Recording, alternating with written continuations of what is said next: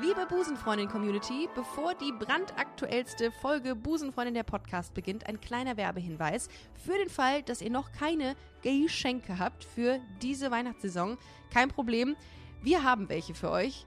Auf www.busenfreundin-magazin.com slash shop findet ihr alles, was äh, ihr so verschenken könnt und auch selber nutzen könnt. Da findet ihr Jutebeutel, Hoodies, Shirts und Gutscheine zum Verschenken seit neuestem. Insofern äh, Happy Shopping und Merry Christmas auf www.busenfreundin-magazin.com slash shop. Und jetzt geht's los mit Busenfreundin, der Podcast. Es ist nicht alles gay, was glänzt. Oder doch? Das klären wir jetzt in Busenfreundin, der Podcast.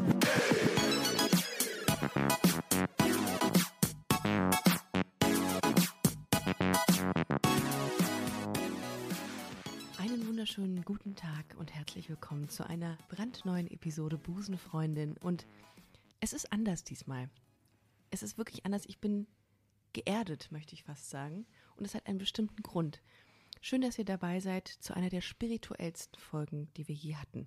Denn ich habe mir heute einen Mann an meine Seite geholt, der das ganze Thema Spiritualität sehr gut erklären kann. Denn er hat es gerade mit mir gemacht. Ich war Teil einer Energiereise und heute wollen wir dazu etwas erzählen. Und wir werden außerdem erzählen, was Spiritualität und diese Energiereise und Reinkarnation mit LGBT zu tun hat. Ich begrüße ganz herzlich Daniel. Hallo, schönen guten Tag. Hallo. Hallo. Herzlichen Dank, dass ich äh, hier sein darf mit Ich dir glaube, zusammen. viele Hörerinnen und Hörer werden so dankbar sein, deine Stimme zu hören, denn wenn du auf einen einredest, ist man sofort in einer, in einer Art Trance, finde ich. Also wir hatten es gerade tatsächlich. Und ich durfte bei dir heute eine, was ganz kurz für all diejenigen, die jetzt denken, was, was klickt denn da so im Hintergrund? Das ist Ole, der läuft auf deinem, auf Daniels Boden. Jetzt sitzt er hinter mir. Nur für äh, euch zur Orientierung, dass, das, äh, dass wir hier nicht mit irgendwelchen Sachen rumwerfen. äh, ich durfte heute Teil einer Energiereise sein von dir, Daniel. Magst du dich kurz vorstellen, ähm, dass man einordnen kann, was du tust und was du machst? Genau, mein Name ist Daniel Seko und ich bin Heilpraktiker. Ich arbeite hier in Köln-Ehrenfeld und mache unter anderem Energiearbeit, Hypnose, Rückführungen und Akupunktur. Das sind so meine Schwerpunkte. Rückführungen. Rückführungen, korrekt. Wir haben jetzt aber eben ich, ähm, eine Energiereise gemacht. Wir haben jetzt eine Energiearbeit gemacht. Genau, wir haben jetzt eine kurze Sequenz gemacht im Kurzdurchlauf. Ich, ich arbeite im feinstofflichen Aura-Bereich. Das heißt, ich gehe in das System der Menschen rein und kann im Grunde genommen wie die Breitschrift mit meinen Händen und meinen Fingern das System lesen. Denn alles ist in der Aura gespeichert. Absolut, das, davon durfte ich mich auch gerade am eigenen Leibe äh, überzeugen. Vielleicht für diejenigen, die jetzt nicht genau wissen, was Energiereise ist oder wie es ablief. Ich habe mich auf eine Liege gelegt, hier bei dir in der Praxis. Korrekt. Ganz normale Praxis nennt man das. Genau. Und ähm, du hast meine, meine Energieflüsse gecheckt, meine Organe gecheckt, wie das, Genau. die funktionieren. Genau, ich habe das System oder eine Technik angewandt, das nennt sich intuitive Diagnostik. Das hat ein Arzt, der heißt Uwe Albrecht, in die Welt gerufen. Wie heißt er mit Vornamen? Ich Uwe Albrecht. Uwe, Uwe, alles klar. Genau, und da kann man sozusagen mit der Hand in die Organe gehen, Ja. energetisch. So, man stellt sich vor, dass aus der Hand das Organ wird. Und dann spürt man sozusagen das Wissen oder die Information, die dann dort im energetischen Aura-Bereich, feinstofflichen Bereich vorhanden ist, empfängt man. Okay. Genau. Ich, ich sag drauf und dann hast du quasi mit deinen Händen Bewegungen gemacht. Du hast mich nicht angefasst dabei. Korrekt, genau. Ich war wirklich nur das- in deinem Energiefeld. Und das Lustige, nicht das Lustige, das Erstaunliche ist dabei, dass du gesehen hast, dass äh, mein Magen-Darm-Trakt in Ordnung ist. Das ist tatsächlich so an dieser Stelle ganz kurze Info. Ja, mein Magen-Darm-Trakt ist in Ordnung. Ähm, und äh, dass ich aber tatsächlich genetisch bedingt so ein paar Probleme mit der Schilddrüse hatte. Korrekt. Und ich konnte spüren auf jeden Fall, dass ein gewisser, es war kälter, es war kleiner die Energie der Die innere Schilddrüse. Kälte von mir. Ja, es ging von, also von der Schilddrüse selbst ging etwas Kälteres aus. Aha. So, ich habe es energetisch erfüllt, so dass das, Ja. das, was bei mir angekommen ist. Und dann sehe ich auch die Strukturen, also es, manch, es kommen dann auch manchmal Bilder, es ist ja auch ganz unterschiedlich, und sehe da einfach wie so eine Schwäche drin. Ne? Ich mache jetzt da keine Diagnostik Ja. draus in dem Sinne. Ne? Da finde ich da auch ganz gut, wenn man dann zum Arzt geht und sich nochmal seine Schilddrüsenwerte checken lässt, ne? bei Bedarf. Aber in dem Fall, ich kann zumindest eine Nuance erahnen, da ist in dem, da ist ein bisschen schwächer, Ja. das, da ist gut, da ist schlecht. Und dann hast du anfangs auch gesagt, dass meine Hüfte, dass, dass ich ein gebärfreudiges Becken hätte. Ja. Das habe ich ja noch nie gehört, Daniel, tatsächlich in, in 33 Jahren.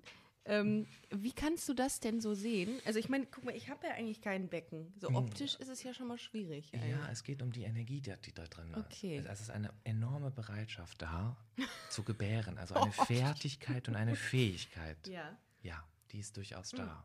Eine Kraft, eine Leistung, eine Energie. Okay. Die ist stark. Und die habe ich gespürt. Okay, zum Glück kann man auch als äh, lesbische Frau Kinder kriegen, weil vielen würde jetzt sagen, geht ja gar nicht. Die ist ja, die hat ja gar keinen Mann, darum kann das ja nicht passieren. Geht aber wohl. Ähm, ja, aber das hast du. Und dann hast du meine Chakren äh, ge, Geprüft. geprüft. Genau, Und deine Chakren. erklär mal, was genau ein Chak eine Chakre, ein Chakre ist. Ein Chakra, ein Chakra, Ein ist, Chakra. ein Chakra ist sozusagen das Rad. Das kommt aus dem Indischen und das ist, ähm, ja, das muss man sich vorstellen, wie so, ein, wie so eine Energiebahn, die an verschiedenen Stellen des Körpers geht. Also dritte Auge, man hat ein Halschakra, man hat ein Herzchakra, Solarplexus, Wurzelchakra. Und diese Chakren sozusagen die Bahn, die sind so Räder, die sich drehen im Körper und darüber ziehen wir Energie.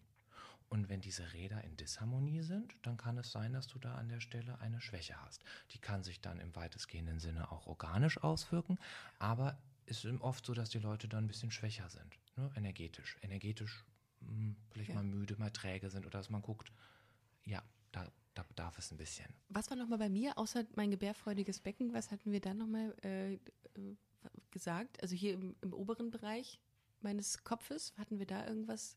Das habe ich schon fast wieder vergessen. Ich habe ja so eine Aufnahme. Wir haben, wir haben festgestellt, dass du einen ganz starken Solarplexus hast. Das ist im oberen. Das ist im Bauchbereich. im Bauchbereich. So genau unterhalb äh, der Brust. Ja. Genau. Richtig, überhalb des Magens, hier dazwischen ist der Solarplexus. Genau. Und der ist bei dir sehr stark ausgeprägt. Das ist eine schöne Eigenschaft, weil du die Dinge ganz einfach geradeaus sagst. Und deswegen war dein Heilchakra auch sehr gut, ne? fernab deiner Schilddrüsenthematik. Äh, war das Heilchakra auf jeden Fall bei dir sehr stark und es deutete darauf hin, dass du die Dinge einfach sagst, wie sie sind. Und das, ist eine Stärke von das dir. Ist, das sollten alle Podcaster eigentlich haben, den ausgeprägten Energiefluss im Solarplexus eigentlich, oder? Um und im Halschakra. Und im Halschakra. Genau. Okay. Also da sind keine Hemmungen sozusagen, keine Ladehemmungen. Kein, das ist gut. äh, aber was ich sehr interessant fand, war, dass du ähm, bei einer Sache gesagt hast, nee, das ist nicht mein Metier, das macht ähm, die, eine, eine höhere Macht hat da nur. Das Kronenchakra. Das Das Kronenchakra ist auf dem, auf dem Haupt, auf dem Kopf. Und Ja. da arbeite ich nicht dran. Okay, Das gut. überlasse ich sozusagen dem lieben Gott. Okay. Ja, Alles da habe ich das respektiere ich. Hast du irgend, an irgendeiner Stelle meine sexuelle Identifikation gemerkt? An keiner Stelle. An keiner. Schade. Aber das ist ja auch überhaupt nicht, äh, das ist ja auch gar nicht Teil meiner Anatomie. Das ist ja. hm, Nein. Das, Das merkst, merkt man gar nicht. Das heißt, ähm, man, du könntest das nicht fühlen oder die Anziehung von Menschen zu dem gleichen Geschlecht. Das kannst du nicht. also ich kann vielleicht wie viele homosexuelle Menschen habe ich auch einen Gay da. Ne?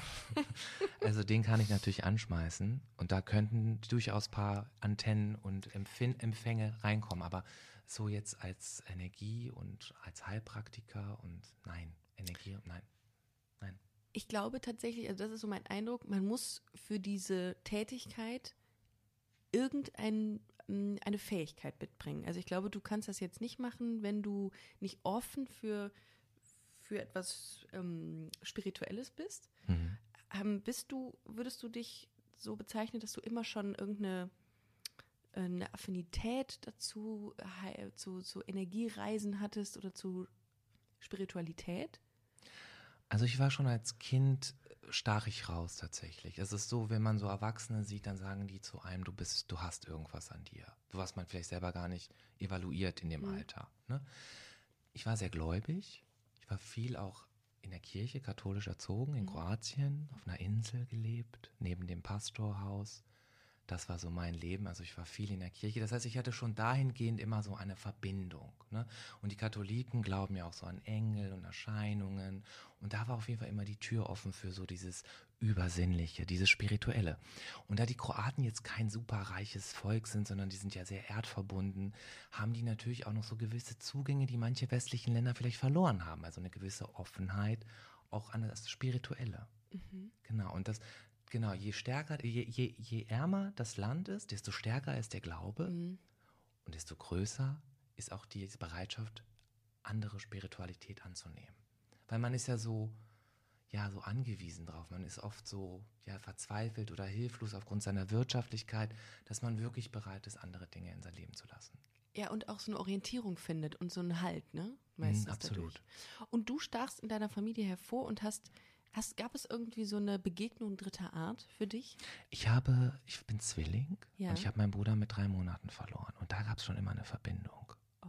zu meinem verstorbenen Bruder sozusagen. Das habe ich immer gespürt. Und er war immer da, bis zu meinem 16. Lebensjahr. Dann ist er weggegangen, Warum? weil er wieder reinkarniert hat. Der ist wieder zurückgekommen auf die Erde. In einen Körper, in ein anderes Leben, in eine andere Zeit. Aber er ist nochmal zu mir gekommen, hat mir dann quasi gesagt, ich weiß auch, wo er lebt inzwischen, aber das halte ich jetzt privat. Ähm, auf jeden Fall ist er um, um 2000 rum, hat er sich dann wieder bereit erklärt, auf die Erde zurückzukehren und äh, ist dann gegangen. Ist das ein Wille, den dann diese verstorbenen Menschen irgendwann haben und sagen, ich, also ich glaube da auch dran. Ich glaube, das habe ich auch schon öfters mal in, im Podcast erzählt, dass ich glaube, dass die Tauben in der Stadt alle irgendwelche Menschen waren. Diese Straßentauben, die Stadttauben. Die sind ja nicht umsonst so viel, so häufig da. Und die sind mit Sicherheit, ja, Ex-Knastis vielleicht irgendwie, die jetzt irgendwie am Bahnhof entlang huschen. Glaube ich aber trotzdem dran. Und ich glaube auch, dass Tauben generell mh, Tiere sind, die, ähm, ja, die eingesetzt werden von einer höheren Macht, um äh, quasi so, so einen Mittelweg zu, aufzuzeigen. Dass man durch erstmal eine Taube wird und dann später ein anderes Tier oder wieder ein Mensch. Keine Ahnung. Das ist meine Theorie. Die ist wunderschön, weil du dadurch einfach Respekt für Tiere hast Ja, automatisch. natürlich, ne? absolut. Das ist ja auch im Hinduismus und Buddhismus Ja. weiß man das ja auch, auch mit Ja. den Kühen und dass die glauben ja auch in Ratten, ihren Angehörigen. Deswegen, die gehen auch sehr wertschätzend mit anderen Lebewesen dadurch um, weil die in jedem Wesen ihren potenziellen Angehörigen sehen. Ja, So, so recht. Das finde ich gut. auch die Schwiegermutter. Das ist auch schade. Ja. Vielleicht, okay. Ja. Ähm, und du hast ja, das kann man vielleicht auch an dieser Stelle auch sagen, eben meine Oma gesehen. Ja, ich hätte es jetzt natürlich nicht gesagt, das ist natürlich, aber wenn du darüber sprichst, dann Das ist völlig Ist Ordnung. völlig in das ist, Ordnung, ähm, ja. Meine ähm, Großmutter ist ja auch vor, vor, boah, die ist tatsächlich im November vor zwölf Jahren gestorben.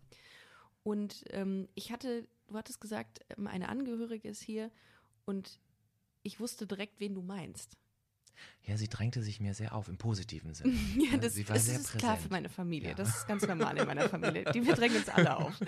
Aber Vielen Dank für dich und die lieben Zuhörer ist natürlich sehr wichtig, dass ich natürlich, wenn ich verbunden bin, das heißt, ich habe auch so mein Ritual, mich äh, anzuschließen in, eine, in mein höheres Ich. Hinzu kommen dann natürlich Wesen, Geister, Farben. Das ist alles, ich weiß nie vor so einer Reise, was geschieht. Deswegen ich finde es selber so spannend. Weil jeder Mensch ist anders und jeder Mensch hat eine andere Geschichte. So, und ich verknüpfe mich und dann muss ich, liebe Ricarda und liebe Zuhörerinnen und Zuhörer, ich muss es sagen. Ich krieg sonst einen Knoten in der Zunge.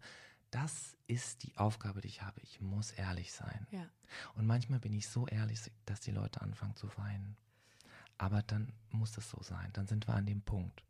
Und deswegen ist diese Arbeit so unglaublich intim und so schön. Und ich freue mich über jeden, der sich darauf einlassen kann und ja, ein Stück weit zu sich selbst wiederfindet dadurch. wie würdest du denn jetzt Menschen begegnen, die sehr ähm, auf wissenschaftlich fundierten Kenntnissen irgendwie rumreiten und sagen, das ist doch alles Hokuspokus? Was sagst du denen? Zum Glück bin ich inzwischen in dem Alter, dass ich irgendwie gar nicht das Gefühl habe, ich muss das irgendjemandem beweisen. Ne? Es hat für mich lange gedauert, meinen Weg auch in dieser Form zu, anzunehmen. Das ist ja ein Prozess, den auch ich gegangen bin, zu sagen, ich spüre etwas, etwas ist da, was in mir gelebt werden möchte nach außen, in dieser Form. Und ich habe jetzt nicht unbedingt Vorbilder gehabt, tagtäglich. Ich bin Menschen begegnet, die mich selber auch immer hingewiesen haben, du hast da was, mach was draus. Ne? Oh. Auch mir mal Werkzeuge in die Hand gegeben haben. So. Aber die sind auch wieder gegangen. Aber es waren wichtige Meister, sage ich jetzt mal, für mich in meinem Leben, die dann gekommen sind und äh, mir da geholfen haben, auf dem Weg zu bleiben. Und das ist so lange gegangen, bis es irgendwann plopp gemacht hat bei mir, in mir, und ich dann gesagt habe, es ist so. Ich bin. Und ja, dazu braucht es eine gewisse Reife und ein Alter. Deswegen ist mir von außen inzwischen dahingehend das nicht so wichtig.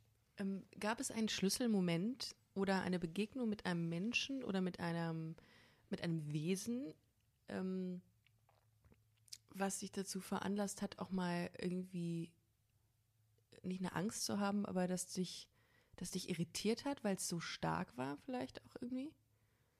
Ja, das gab's. Ich habe mal ein, eine Geschichte geschrieben, ein Buch mit einem Wesen, das heißt Irigli. Und der ist dann in, in mich gefahren sozusagen, als, als, ja, als mediale Erfahrung. Und ich habe daraus ein Buchprojekt gemacht. Ein, ich habe es dann als Hörbuch vertont letztendlich. Ich habe es an Verlage geschickt.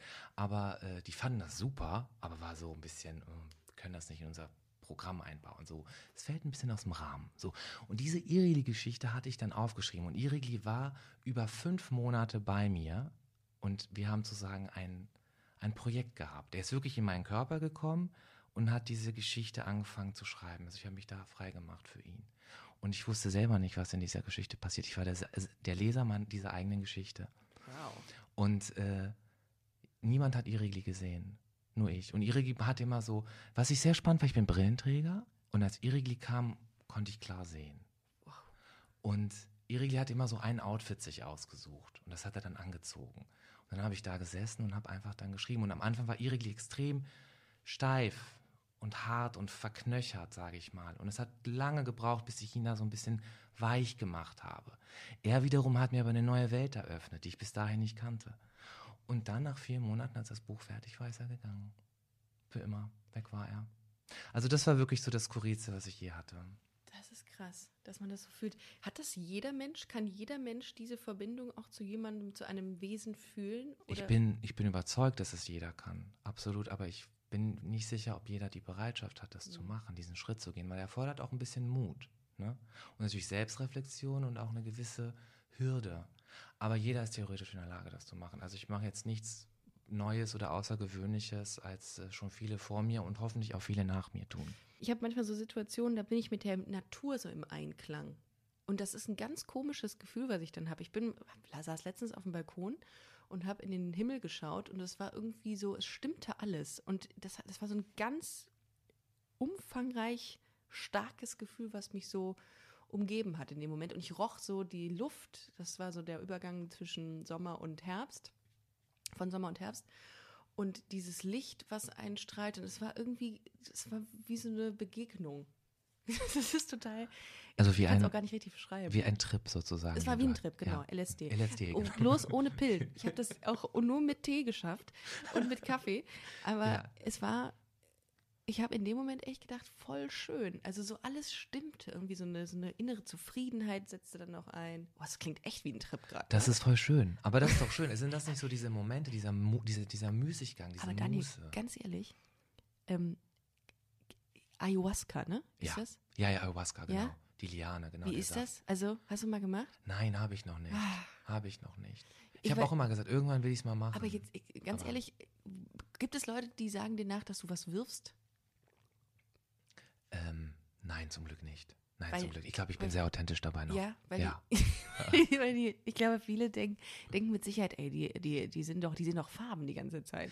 Aber das ist total krass, was du jetzt sagst. Zum Beispiel, ich, ich habe jetzt keine Drogen genommen, weil ich bin jemand. Heute nicht. Äh, nein, ich bin jemand, ich habe den absoluten Kontrollverlust. Ich mag das ja nicht. Ja, ich auch so, nicht. Ne? Deswegen, ich habe so einen Respekt davor, nee. ich würde das nie machen. Ja, ich habe das nicht. Ich habe einfach Angst, abhängig zu werden. Ich habe einfach die ganze Zeit panische Angst, abhängig zu werden, weil es mir wahrscheinlich sehr gefallen würde, sowas zu nehmen.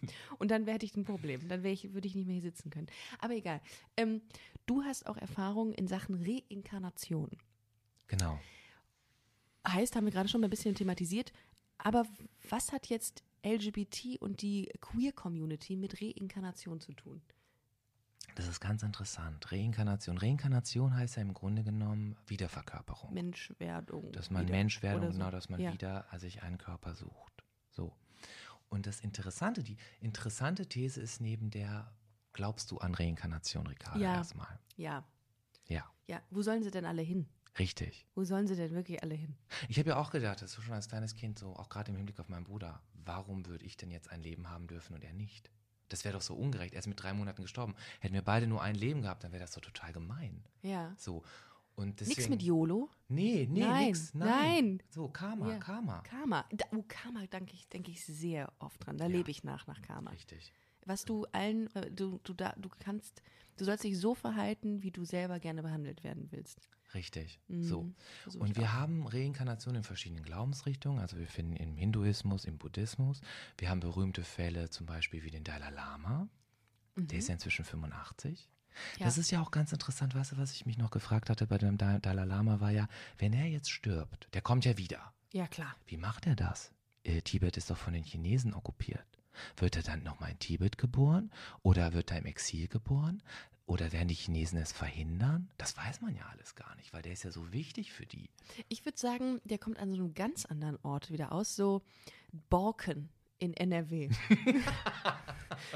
so, wo du sagst, warum? Ja. Aber da wächst der, da, da so ein- kommt der Dalai Lama wieder. Oder Ostwestfalen. genau. Westfalen-Lippe. Richtig, genau, richtig. Ja, so.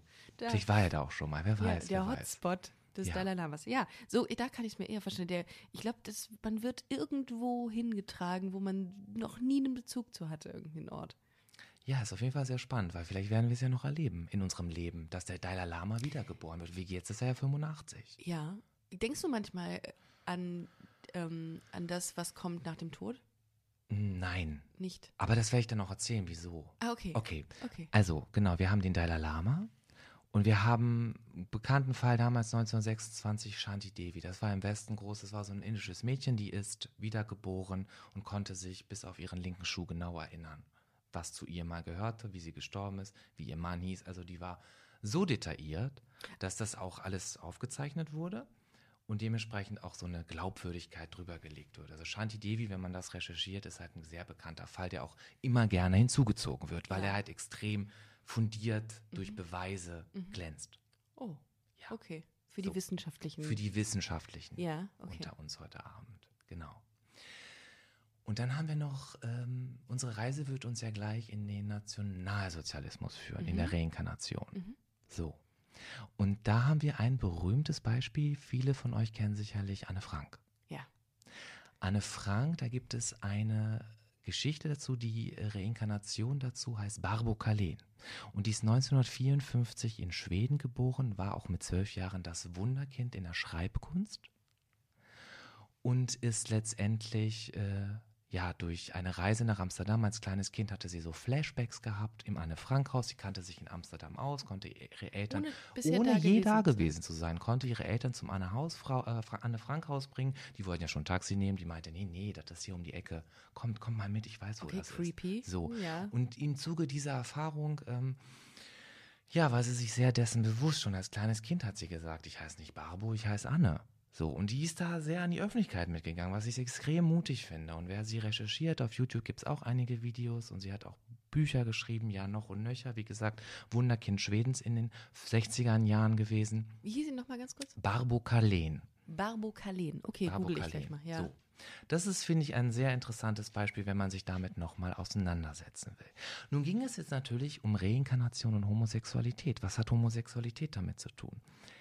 Ähm, es gibt nicht viel Literatur dazu, leider. Warum? Vieles ist zerstört durch den Krieg. Es war verboten. Vor, vor dem Nationalsozialismus ja auch. Also in den ganzen Epochen, wo die Kirche sehr dominant war, war ja Homosexualität verboten und wurde ja auch mit dem Tode geahndet. Ja. Wie, wie die Hexenverbrennung einst. Das heißt, selbst wenn Menschen homosexuell gewesen sind früher oder sein sollt, gewesen sein sollten, äh, haben sie es ja nicht offen gelebt. Ja. Das heißt, da findet vielleicht auch sicherlich viel Verdrängung statt. In dem Hinblick. So. Ich habe eine einzige, ein einziges Buch zu dem Thema gefunden. Da ging es um Aufzeichnungen, auch interessant von einem Menschen, der auch Rückführungen macht, der das dokumentiert hat. Es ging um Menschen in, in Konzentrationslagern. Ja. Juden wie Homosexuelle. Interessant hierbei ist zu vermerken, dass es von diesen sieben Beispielen von sieben homosexuellen Männern, die Geschichte malen wir uns nicht aus, können wir uns wirklich, wirklich vorstellen. Schreckliche Geschichten sind da passiert, die sie auch in das jetzige Leben rübergetragen haben. Also merkt man auch so an Malen, an Wundmalen, an Körperstellen, wo sie Verletzungen hatten. Dass ein Crossover stattgefunden hat, dass ganz viele als Frau geboren wurden. Und da drängte sich mir die Frage auf, kann denn die Homosexualität eine Brücke in ein anderes Geschlecht sein? Also die Männer, die in den Konzentrationslagern umkamen, wurden Genau. quasi nach ihrem Tod in Frauenkörpern Genau. wiedergeboren. Als heterosexuelle Frauen. Weil sie sich das vielleicht so sehr gewünscht haben früher.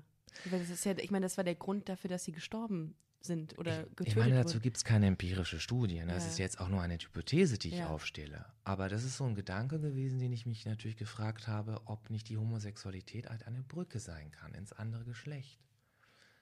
Als reine Überlegung. Dann war natürlich die Frage, Ah, ach so. Ja. ne, dass ohne man es werten zu ohne meinen. es zu werten, einfach Ah, zu sagen, Aber das ist ja dann eigentlich noch ein Pluspunkt für die Homos. total. Die haben die Möglichkeit, das Geschlecht zu wechseln beim, äh, nach ihrem Tod. Was die heterosexuellen Männer vielleicht gar nicht können. Nein, und ich, ich will ja auch nicht sagen, dass jetzt alle, die Homosexuelle Ja. sind, dann im nächsten Leben äh, Nee, crossen. ja. Nein, nein, es ist einfach nur eine Möglichkeit, eine Hypothese, eine Überlegung. Okay. So. Die anderen sind vielleicht auch als Heterosexuelle geboren, manche sind auch wieder als Homosexuelle geboren. Also da gibt es auch so viele Geschichten zu. Deswegen können wir da auch keine, keinen Anhaltspunkt festlegen. Also, was wir sagen können, es gibt die Homosexualität, sie ist da, sie war schon immer da und es ist schön, dass es sie gibt. Ja. Sie wurde nur sich, sie war nur nicht sichtbar eine Zeit lang, ne? Sie war nicht sichtbar, Mhm. auch, aber im Tierreich ja schon eher, ne? Gibt ja. Ja. auch so tierische Verbindungen, die homosexuelle Natur sind. Und die leben das Absolut. ja ganz offen. Ne? Die Absolut. haben da ja keinen Affen- stehen, der sagt, oh, das ist aber nicht schön. Nein, Affen, ähm, so, so, ähm, na, äh, so, so Böcke auch ganz oft. Löwen. Löwen, ja, also das, also das Argument, dass es wieder die Natur ist, ähm, eigentlich ist äh, obsolet. Korrekt. Korrekt. Genau, es ist immer da und genau, es ist, also ich kenne auch Menschen, mit denen ich auch schon Rückführung gemacht habe, die sind einfach im letzten Leben eine, ein Mann gewesen und in diesem eine Frau. Einfach so, zack, bumm. Ohne Probleme wechseln, hüpfen die durch die Geschlechter. Hm. Ich hingegen, ich war immer ein Mann. Ich war noch nie eine Frau. Okay. Was Ob weißt ich jetzt- du über dich denn eigentlich? Darf man das so? Ja, das kann man schon sagen, genau. Jetzt kommen wir mal zu meiner Geschichte. Ja. Weil wir sind jetzt im Nationalsozialismus gelandet, Homosexualität. Und ich bin mit 13 Jahren auf meine Geschichte gestoßen. Ich habe mit 10 Jahren angefangen, sämtliche Bücher aus dem Zweiten Weltkrieg zu lesen. Ich hatte immer das Gefühl, ich muss wissen, was passiert ist. Irgendwie es war so ein Aufsaugen, ein Dürsten. Und das habe ich mir gegeben, in jeglicher Hinsicht. Also über Stalingrad und KZs und England und Amerika, alles Mögliche. So. Und im Zuge dieser Recherche bin ich mit 13 auf meine Geschichte gestoßen. Ich bin auf ein Buch gestoßen, ich habe es geöffnet und es flogen nur noch Blitze durch mein Gehirn und Bilder. Und ich bin losgerannt, habe das Buch liegen lassen und habe ein anderes Buch gesucht. Ein anderes Buch, ich wusste auf einmal den Autor, ich wusste, wie es heißt, wie es ausschaut. Und dieses Buch habe ich in dieser Bibliothek gesucht und ich habe es gefunden. Und da wusste ich, irgendwas passiert hier gerade. Oha. Vielleicht kann man das, also es ist nicht vergleichbar, wir kommen gleich darauf zurück. Ich hatte nur so eine ähnliche Situation, nicht eine ähnliche Situation, eine andere Situation, aber auch so eine, so eine weirde Situation. Ich weiß noch, ich war, glaube ich, sieben, sieben Jahre alt und war mit meinen Eltern im Urlaub. Ich ähm, schwamm im Meer, hatte die Taucherbrille auf und vor mir stand plötzlich ein wahnsinnig glitzernder, könnte die Brücke zur Homosexualität sein, glitzernder, großer Fisch. So, und mein Vater kam dann irgendwann mit seiner Taucherbrille auch an und ich stoß, stieß ihn so an, um ihn darauf aufmerksam zu machen, dass dieser große Fisch gerade vor mir steht und schwamm. Der, der war einfach vor mir. Guckte mich an, drehte sich manchmal nach rechts, dann konnte ich seine Farbenpracht sehen und er hat ihn nicht gesehen. Er hat ihn nie gesehen. Und ich habe meinen Eltern davon so oft erzählt. Und sie haben ja, ja, irgendwann haben sie es mir geglaubt, aber nur weil sie es dann irgendwie mussten, weil sie dachten, das ist ein Her- Die haben die Hirngespinst. Geschichte so oft gehört, dass sie sich eingebildet haben. Wahrscheinlich, Ja. ja. Aber ich weiß, dass das irgendwas war. Aber ich weiß nicht was. Ja, das ist skurril. Und so, solche war- Momente, genau, kann jeder nochmal in sich mal reinhören und Ja. nochmal überlegen, ob er oder sie auch so verrückte Momente hatte, wie wir hier heute Mhm. Abend. Ja. Und ähm, Re Reinkarnation, Rückführung ist jetzt nicht Reinkarnation, oder? Genau, die Geschichte geht ja Ähnlich? weiter. Ach so, genau, ja. ich war ja dann, habe natürlich dieses Buch gelesen und, und kannte auch Hintergründe dazu und war auch eben ein bisschen überfordert mit der ganzen Situation. Das Ganze ging zwei Jahre. Ich war zwei Jahre in so einem Art Konflikt. Was ist hier mit mir los? Warum habe ich das? So. Bis ich eine Frau traf, die war so eine, so eine Schamanin, sage ich jetzt mal, und die mit mir eine Rückführung gemacht hat. Mhm. Und sie sagte zu mir, da war ich 16, So, so, du alter Ägypter, sagt sie direkt. Die konnte so durch Menschen durchgucken. So, die war so eine wirklich wie so eine Indianerin sah die aus. Ganz krass. Und man könnte dich aber tatsächlich wirklich in so das alte Ägypten. So, da sagte sie ja hier, du alter siehst aus wie Ägypter. ein Sp Schauspieler von Troja, tatsächlich. Würde man, könntest du, egal. Jetzt, Egal. So auf jeden Fall, genau, das hatte sie schon mal Mhm. gesagt und ich machte mit ihr diese Rückführung in das besagte Leben. Mein letztes Leben. Und als ich da war, ähm, dann war auf einmal Ruhe in mir. Ich konnte irgendwie Frieden mit der Geschichte finden. Und das war schön. Es war schön, dass ich mit 16 Jahren eine Person gefunden habe und nicht in der Psychiatrie gelandet bin und irgendwelche Tabletten schlucken musste, sondern wirklich einen Menschen, der mich diesbezüglich in meiner Entwicklung und ja, ist ja eine Störung, ist ja dadurch entstanden, ernst genommen hat und mir auch geholfen hat, darüber hinwegzukommen. Und das war für mich ein Stein des Anstoßes. Es hat mich so krass geprägt, dass ich gesagt habe, ich will das auch machen. Ich will, ich möchte gerne Menschen helfen, die vielleicht in derselben Situation sind wie ich, die auch so eine Art Konflikt haben, Mhm. Erinnerung, Trauma, etwas, was sie blockiert. Äh, und da denen natürlich zu helfen, das Stückchen aufzulösen. Ja. Also würdest du tatsächlich sagen, dass jeder Mensch vorher eine andere Energie war? Ja, irgendwas auf jeden Fall. Irgendwas war. Ja. Okay. Und wo warst du denn genau? Also wo, wohin hat sie dich geführt? Oder was hast du dann für dich als Erkenntnis mitgenommen? Wir sind gar nicht so in dieses Leben gegangen. Ich hatte mich ja sehr damit beschäftigt für mich selber, aber äh, wir waren nur kurz, kurz vor meinem Tod, waren wir noch mal in einem in einer Sequenz und und äh, das war okay. Und äh, also ich war jetzt, ich habe mich nicht retraumatisiert oder so, aber ich wusste, ja, ich sah mich in dieser Person und in dem Ich-Sein und äh, ja, es war es war okay, es war Mhm. okay, da war Frieden, Okay. war Frieden, ganz war wichtig. Genau. Und ich bin ja letztendlich auch zu meinem eigenen Grab gepilgert. Das ist, das ist wie so eine, so eine Metaebene. Wie, und dann standst du vor deinem eigenen Grab. Ich bin in eine Stadt gefahren, wo ich früher gelebt habe und ich kann mich in dieser Stadt aus. Also so ähnlich wie Babo Kalena, so alias Ja. Anne Frank. Auch Europa? Was? Äh, Ist in Deutschland In tatsächlich. Deutschland? Eine Stadt in Deutschland, genau. Und in dieser Stadt laufe ich ohne Navi. Links, rechts. Ich, total intuitiv. Ich bin mit meinem Mann da gewesen und ich sagte auch, steck das Navi ein. Ich Ja. weiß, wo wollen wir hin? Okay, da müssen wir hin. Aus irgendeinem Grund, diese Stadt ist wie Köln für mich. Also ich kenne mich Köln bestens aus Ja. und so kenne ich mich in dieser Stadt aus, obwohl ich da nur zweimal insgesamt in meinem Leben gewesen bin. Ja. Das ist total abgefahren. So, ich bin dann zu meinem eigenen Grab gegangen, denn es war so, ich bin ja umgebracht worden, ich bin halt gestorben im Zweiten Weltkrieg und ähm, nach meinem Tod war die Beerdigung und ich weiß, das ist auch etwas, was aufgeploppt ist im Zuge dieser ganzen Erinnerung.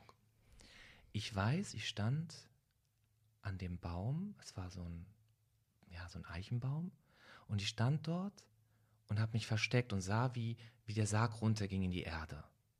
Und ich hatte ja in dem Sinne keine körperliche Hülle mehr, aber ich hatte trotzdem Angst, dass man mich sieht. Also ich habe mich hinter diesem Baum versteckt. Und dann war dieser Baum so krass am Leuchten, so wie wir jetzt von LSD gesprochen haben, äh, und hat mit mir kommuniziert. Der hat mir Trost gespendet. Dieser Baum war in diesem Augenblick sehr, sehr hilfreich für mich im Zuge dessen, dass ich gerade gestorben war und meine Beerdigung sehe. So. Mhm. Und ich wollte mich bei diesem Baum bedanken. Und ich wollte ihn gerne umarmen.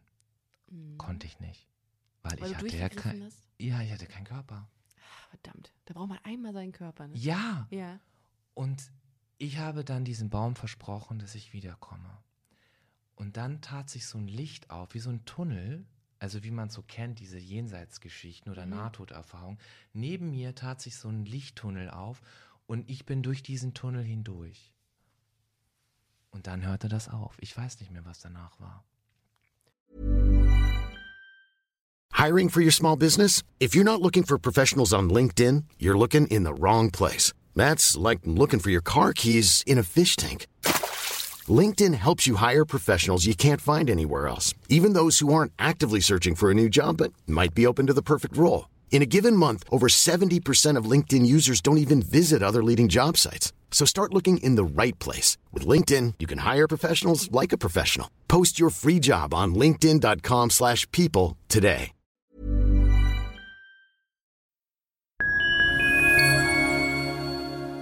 Liebe Community, eine ganz kurze Zwischenmeldung an dieser Stelle. Wir sind mit Love is Life erneut auf Tour. Miriam Boawina, Irina Schlauch und ich bringen zusammen ein bisschen Farbe in die Flinterwelt. Mit dem Love is Life Pride Special kommen wir am 29. Juni nach München in den Schlachthof, am 19. Juli ins Karlswerk nach Köln und am 1. August ins Übel und Gefährlich nach Hamburg.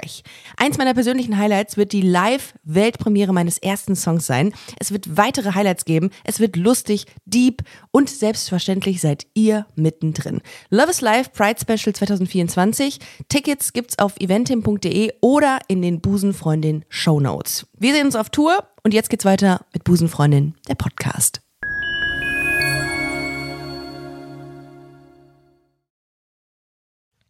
Und der Baum? Und den Baum habe ich dann umarmt. Über 70 Jahre danach. Aber der stand immer noch da und der war riesengroß. Ne? Natürlich war, ich meine, da zu dem Zeitpunkt war er klein, aber 70 Jahre später, dieser Baum stand da immer noch. Aber da bist du, weil du dahin, ihr seid ich bin zu meinem, genau, zu meinem Grab und habe diesen Baum tatsächlich umarmt.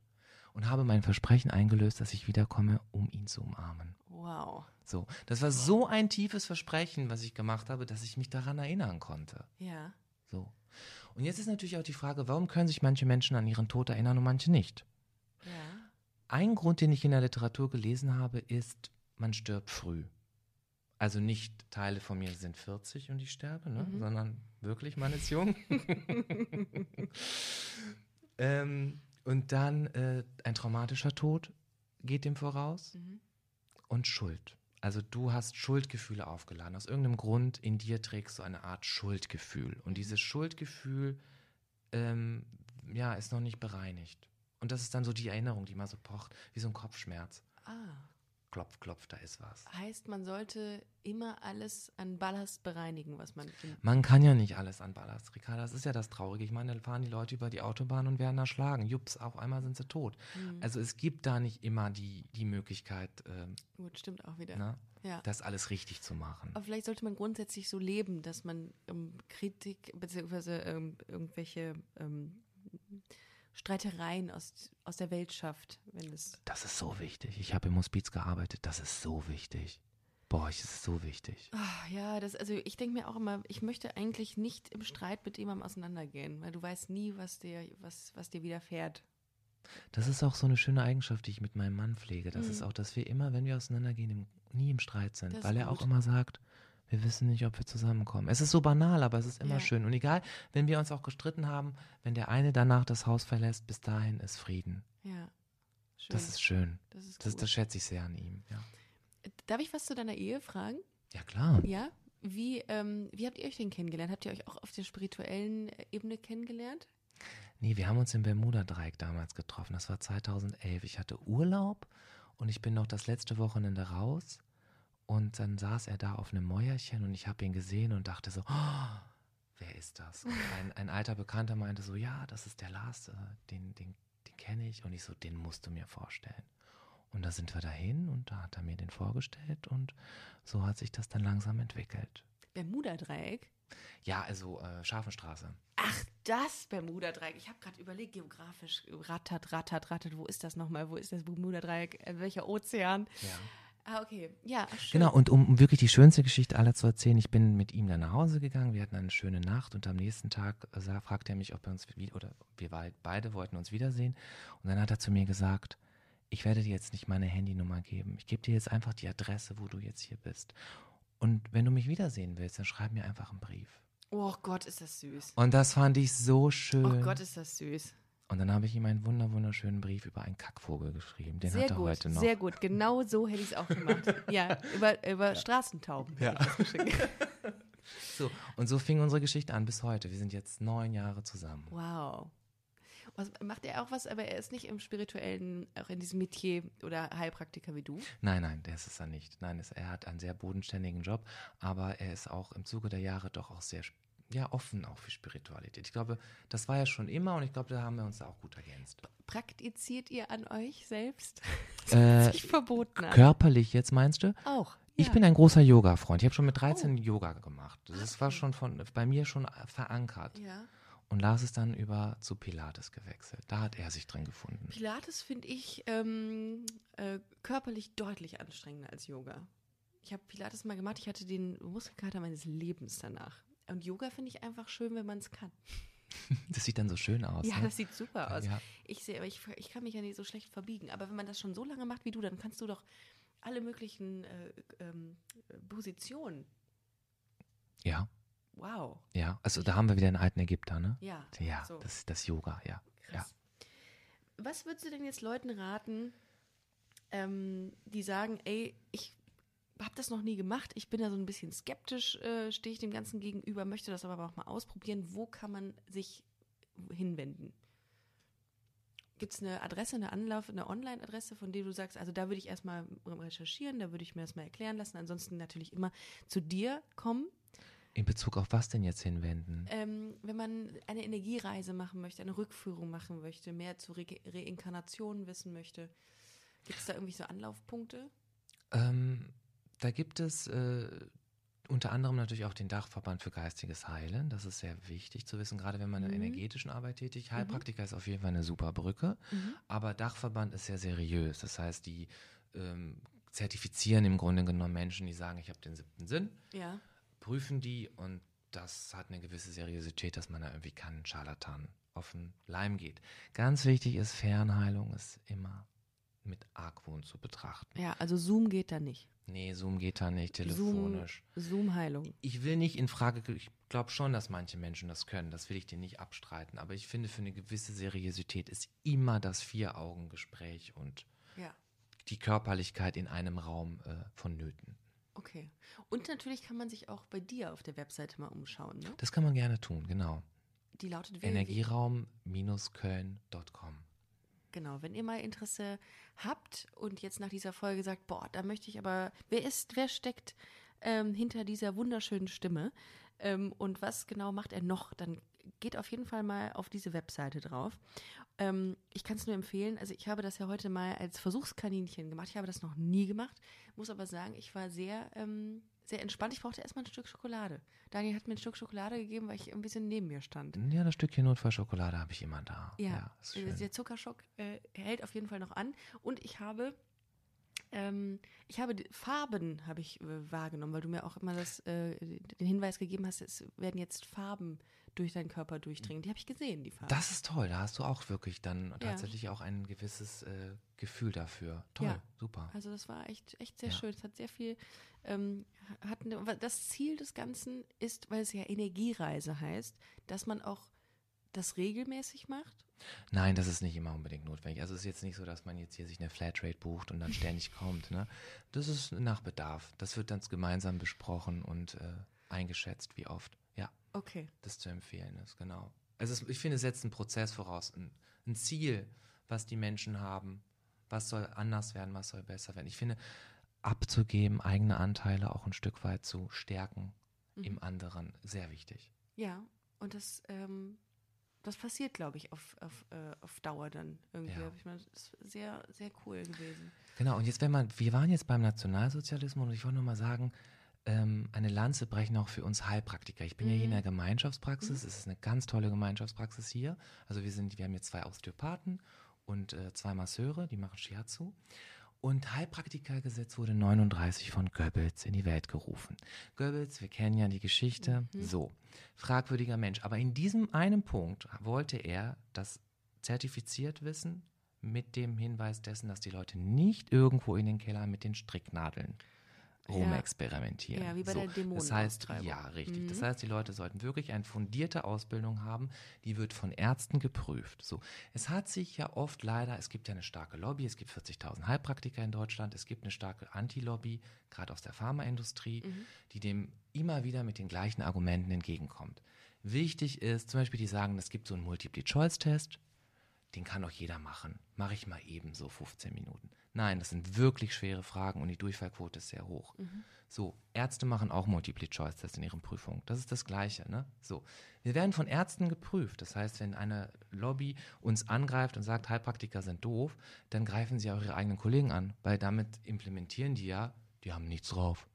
So, deswegen, also ich finde es wichtig und ich finde es toll, ich habe mich bewusst dafür entschieden, Heilpraktiker zu werden, weil ich wollte was Fundiertes haben. Ich bin da auch an der Stelle ein Stück weit wissenschaftlich angehaucht, ähm, um dann letztendlich die Arbeit zu machen, in die ich jetzt tue. Und ich schätze auch Menschen und Kollegen, die wirklich komplementär denken, auch anders denken, auch bereit sind natürlich immer mit den Ärzten zusammenzuarbeiten, was wir immer tun, das haben wir nie abgestritten.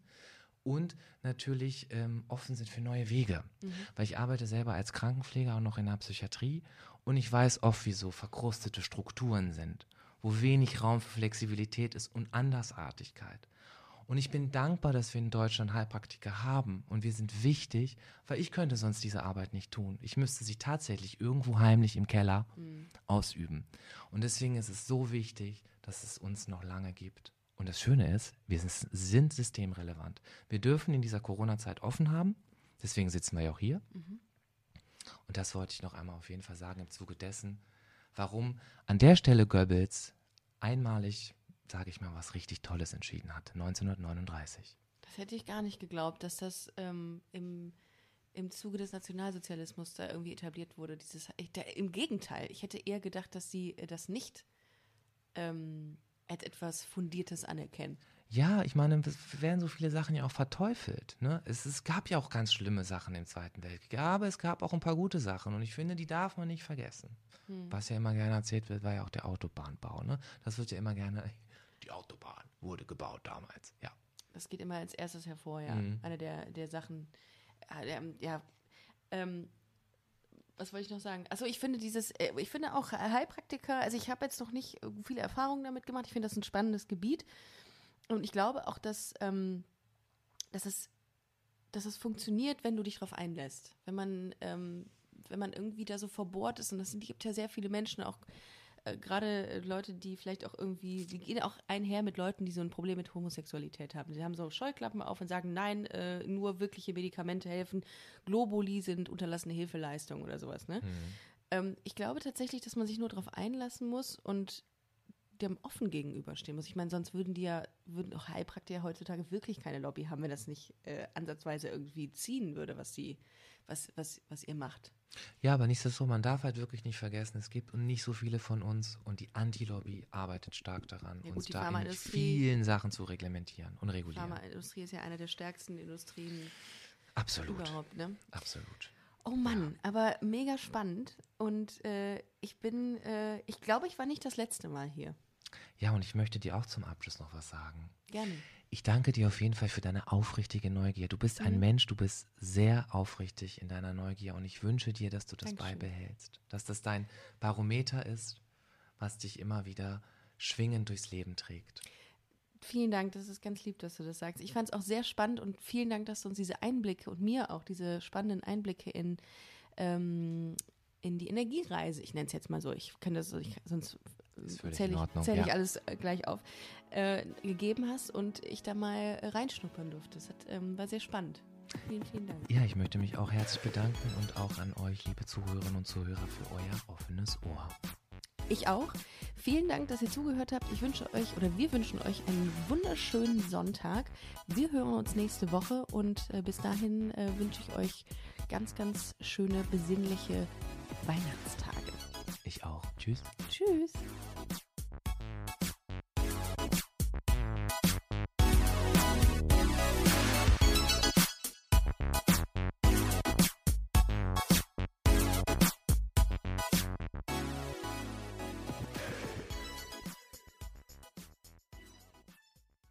Na, heute schon reingehört? Busenfreundin, der Podcast wurde präsentiert von rausgegangen.de.